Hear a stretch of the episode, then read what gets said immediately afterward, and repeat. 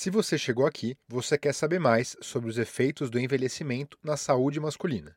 Afinal, envelhecer é cada vez mais uma realidade para a população como um todo, mas existem particularidades próprias da saúde masculina. Por exemplo, quantos anos o homem começa a perder a potência? E por que o homem perde a potência?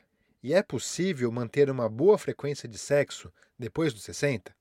Vamos responder essas perguntas e muitas outras.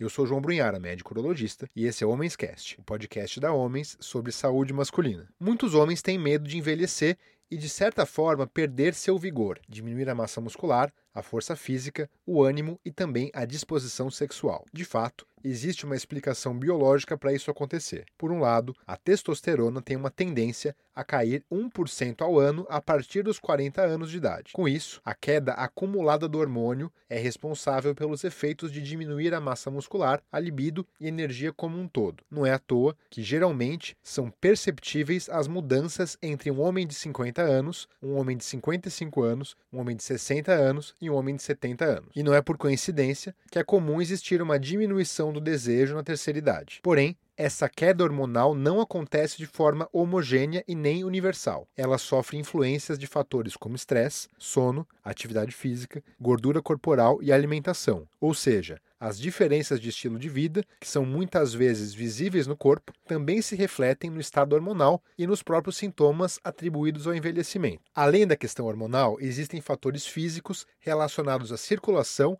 e ao funcionamento dos nervos que afetam diretamente a ereção em homens mais maduros. Com a idade, as artérias tendem a sofrer acúmulos de cálcio e perder sua elasticidade, e com isso ocorre uma restrição ao fluxo de sangue. E com essa restrição, naturalmente, a potência da ereção fica prejudicada. E aqui, de novo, esse fenômeno acontece de forma muito desigual entre os homens de acordo com sua saúde e estilo de vida. Por exemplo, fumantes, obesos e diabéticos apresentam uma piora muito mais acentuada e mais precoce da circulação. Sendo assim, não existe uma idade padrão para o início dos sintomas de disfunção erétil. Porém, para quem se preocupa em saber a idade média da impotência masculina, podemos afirmar que a incidência começa a aumentar de forma relevante após os 50 anos. E por sinal, é a mesma idade em que começam a surgir os sintomas de dificuldade para urinar causados pelo aumento da próstata. E além da circulação, outros fatores entram na conta, como o funcionamento dos nervos. No caso dos homens que já fizeram uma cirurgia para câncer de próstata, por exemplo, é possível que os nervos locais tenham sofrido algum dano durante o tratamento. Uma outra situação possível é um caso de diabetes descompensado de longo prazo, que pode afetar os nervos do corpo como um todo. E aliás, existe uma dúvida recorrente nas buscas para saber quantas vezes um homem de 50 ou 60 anos ejacula. Mas de novo, não existe uma regra ou número fixo para responder essa pergunta. Mas diante de todas essas dificuldades, como fica o sexo na terceira idade? É possível ainda ter desejo na terceira idade? E como fica o sexo depois dos 50 ou o sexo depois dos 60? Bom, ouvindo a minha voz, você deve perceber que eu ainda estou longe dessa faixa etária, então não seria nem justo eu opinar do ponto de vista subjetivo. Frequentemente acontece uma invisibilização da sexualidade de idosos, mas a verdade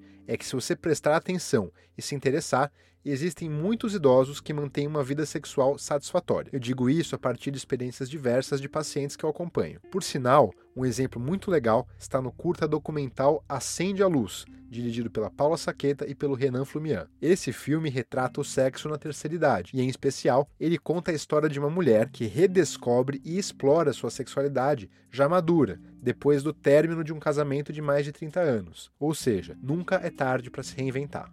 Agora, como médico, eu ressalto que para conseguir explorar uma vida sexual satisfatória é fundamental estar com a saúde em dia, manter hábitos saudáveis, alimentação balanceada e, inclusive, fazer exames periódicos. Em alguns casos, pode ser necessária, por exemplo, a suplementação hormonal ou o uso de remédios para ereção, como sildenafil ou tadalafil. Sem esquecer, claro, dos exames preventivos que homens idosos devem fazer, como toque retal e PSA para câncer de próstata e a colonoscopia para evitar um câncer de intestino. E um recado para qualquer homem acima dos 50 anos e, sobretudo, aqueles com algum sintoma ou queixa na parte sexual ou urinária. Faça o acompanhamento com um urologista. E se você tiver dúvidas ou comentários, continue essa conversa nos nossos canais, no YouTube, Instagram, Facebook, TikTok ou no blog homens.com.br/blog. Te vejo lá.